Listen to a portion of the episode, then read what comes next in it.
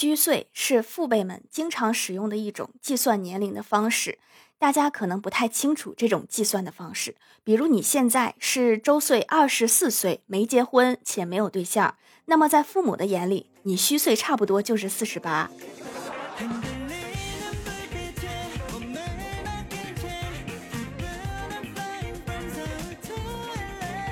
Hello，蜀山的土豆们，这里是甜萌仙侠段子秀《欢乐江湖》，我是你们萌豆萌豆的小薯条。以前上学的时候，男同学喝了女同学杯子里的水，会被人起哄，间接接吻。后来步入社会，不小心喝了同龄人的水，只会被问一句：“你没有幽门螺旋杆菌吧？”岁数大了，更关注养生了。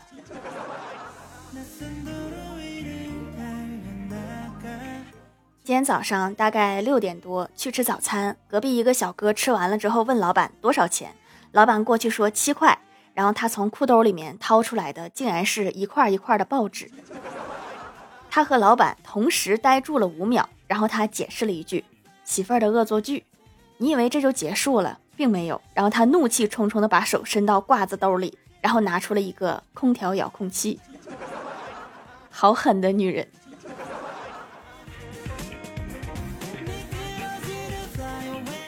欢喜是一个大迷糊。高中的时候有一段时间封校，有一天我带他爬墙出去吃好吃的，费了九牛二虎之力才把他拖上墙。他骑在墙上，哭着喊着不敢跳。这个时候我发现远处有一个保安正在朝我们走来，于是我大喊快跑！情急之下，只见欢喜带着哭腔一拍墙喊了一句驾！你就是给他拍塌了，他也不会跑啊。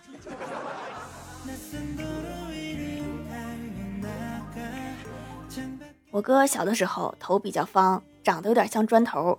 有一天他就问我说：“我的头像砖头吗？”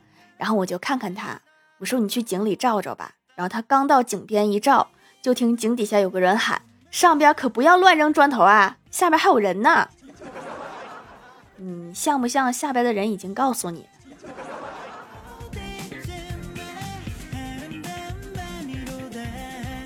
去理发店剪头，托尼老师问我怎么个减法。我说我赶时间，修一下就好的那种。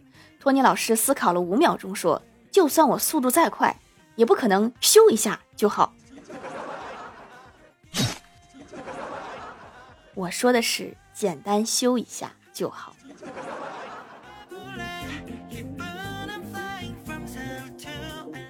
今天看到一个情景描述，读完了之后我就知道，AI 永远无法代替人类。假如你乘坐的航班即将坠毁。机舱内的乘客或是痛哭，或是尖叫，或是直接就吓懵了。而你想起了电影中经常出现的画面，你想起了自己的妻子、自己的孩子。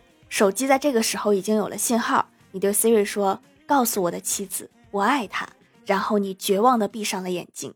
这个时候，你的妻子收到了一条让她疑惑中带着几分不安的短信：“我爱他。”这是哪个他？这个妻子想了一宿也没想明白，这个他到底是谁？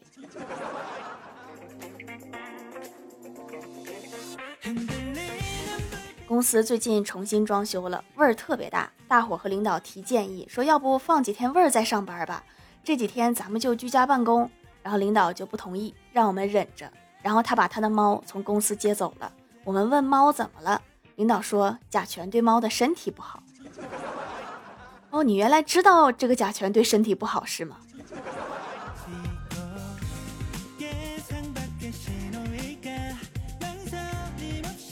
李逍遥平时做事总是毛毛躁躁的，动不动就做错事，然后每次都以太年轻、没有什么经验为借口蒙混过去。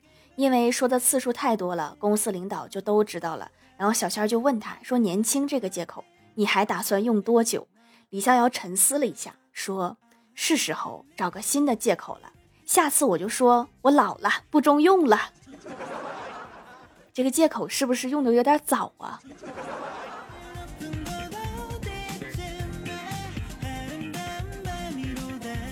郭大侠是做销售的，每年都能被评为销售冠军。冠军不光奖金高，对于家庭也是有很大的帮助。前段时间郭大嫂驾照刚下来，就兴奋的要买车，目标卡宴。郭大侠怎么舍得买个卡宴给他老婆练手呢？要说奇迹总是会发生的，通过郭大侠耐心开导，循循善诱，郭大嫂开心的买了一辆二手奇瑞 QQ。难怪人家是销冠呢，太能说了。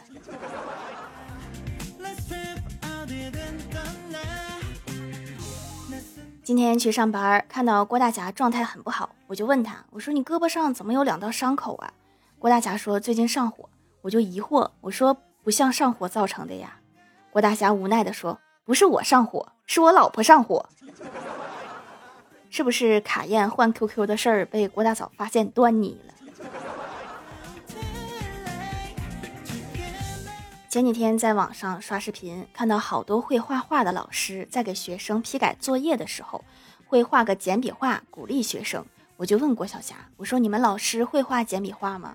郭晓霞说：“会，我们老师会画龙珠。每次考完试，老师都会在我们试卷上画一个龙珠，集齐七颗龙珠就能召唤爸爸来学校一次。”你这个龙珠是不是只有外面的圈儿，没有里面的星星啊？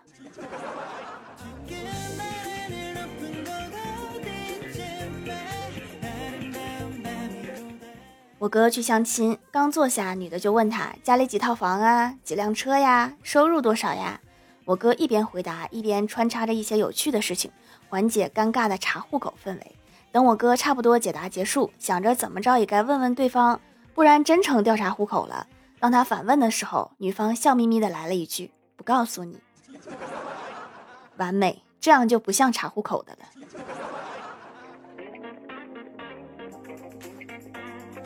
晚上吃饭的时候，突然聊起年轻人不结婚、不生孩子这些事情，然后老妈就问我，为啥现在的年轻人不想生孩子？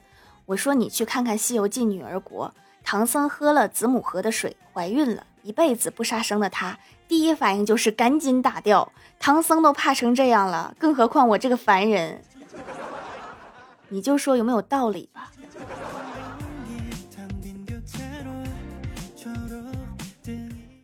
我老妈听完我的狡辩，一时不知道怎么回答，也不搭理我。吃完饭就一边看电视去了。正好电视里正在插播新闻，主持人说有一个少年利用网络一个礼拜赚了六十多万。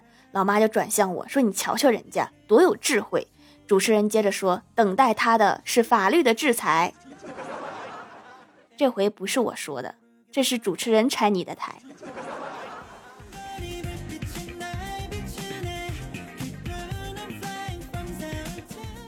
平时晚上下班晚，经常到楼下小店吃点东西。老板儿子十五六岁，每次都会问：“吃不吃炒粉呀？”我很疑惑，昨天又去了，小哥又问姐吃什么呀？吃不吃炒粉啊？我就忍不住问我说为什么每次都问我吃不吃炒粉？小哥红着脸说，因为我负责炒粉，炒的不错，你尝尝呀。看得出来，这个小哥非常喜欢他自己的炒粉。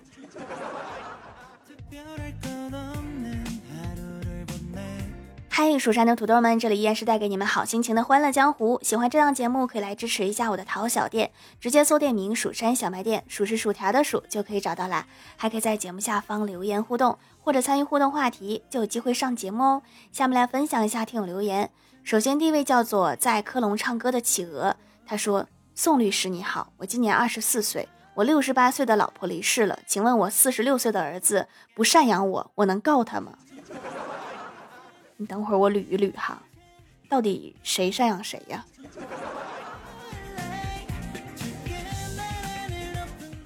下一位叫做彼岸灯火，小花说：“老公，床头只有一个插座，就只能一个人手机充电，为什么？”小伙说：“当初没设计，因为我没想到我自己能娶到老婆。”你这是在说你老婆眼光有问题吗？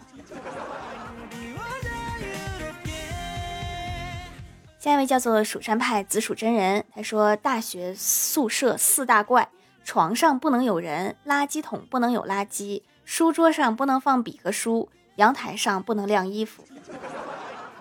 确实很奇怪，不能理解。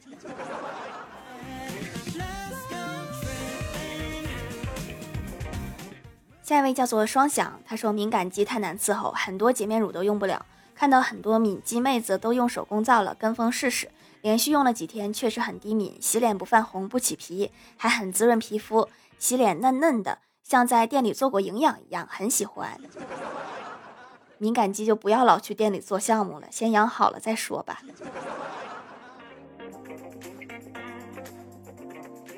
下一位叫做薯条的第一个粉丝，他说一天郭晓霞正在考试，看到有一道题目是这样的：三乘以七等于几？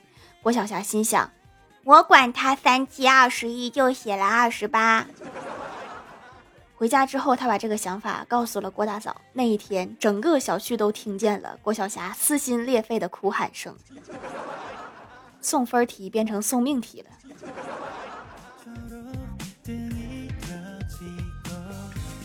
下一位叫做鲁西的帕斯塔，他说那年班主任对我们说：“其实我并不反对你们谈恋爱，只是你们要记得找一个有担当的。那些一看见老师就松开你的手的，要来有什么用？”从此我们班再也没有早恋的。好一招离间计呀！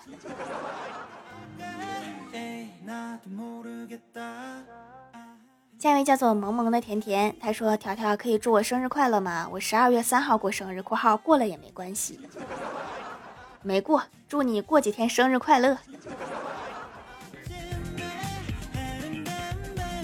下一位叫做用户八六四九二二，他说无意间刷到可以洗脸的皂皂，好奇就下单试试。天呐，我都惊呆了，竟然效果这么好的吗？保湿滋润，深层清洁，还能控油控痘。虽然我没有痘，但是滋润控油做的真不错，脸上水油平衡啦。这这么厉害的吗？那帮我多宣传宣传吧，姐妹。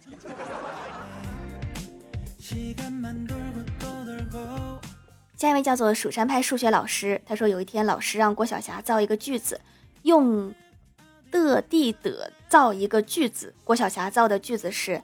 我爸爸对我妈妈说：“咱们家的地得拖啦，没毛病啊。”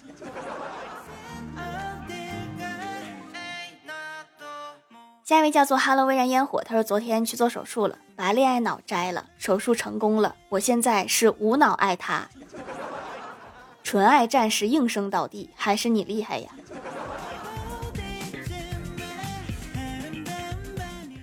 下一位叫做铲屎冠军，他说上班时间得知自己家猫丢了，领导不给假，然后我用公司打印机打印了寻猫启事一百张，干得漂亮。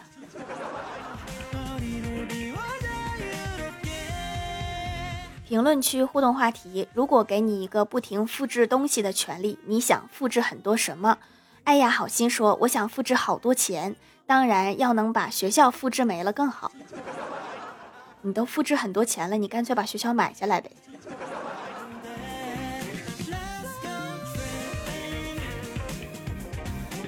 听友四四八九三四八五幺说，我想复制很多很多的我替我写作业，你就不怕他们集体造反，让你替他们写作业吗？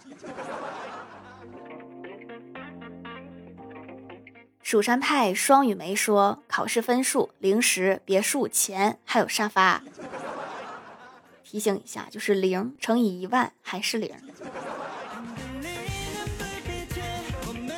听友四八二九二五五五六说：“复制很多钱和翡翠。”你是有商业头脑的。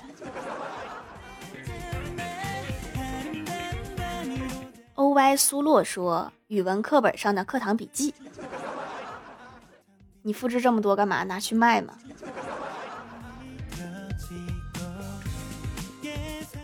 下面来公布一下上周一零三九集沙发是在科隆唱歌的企鹅盖楼的有彼岸灯火、蜀山派双羽梅、蜀山派紫薯真人、蜀山弟子贝壳心、卢西的帕斯塔昵称被人抢走了、萌萌的甜甜，我讨厌豇豆汁。我们班级是五班，听友四八二九二五五五六，感谢各位的支持。好了，本期节目就到这里了，希望的朋友可以来蜀山小卖店支持一下我。以上就是本期节目全部内容，感谢各位的收听，我们下期节目再见，拜拜。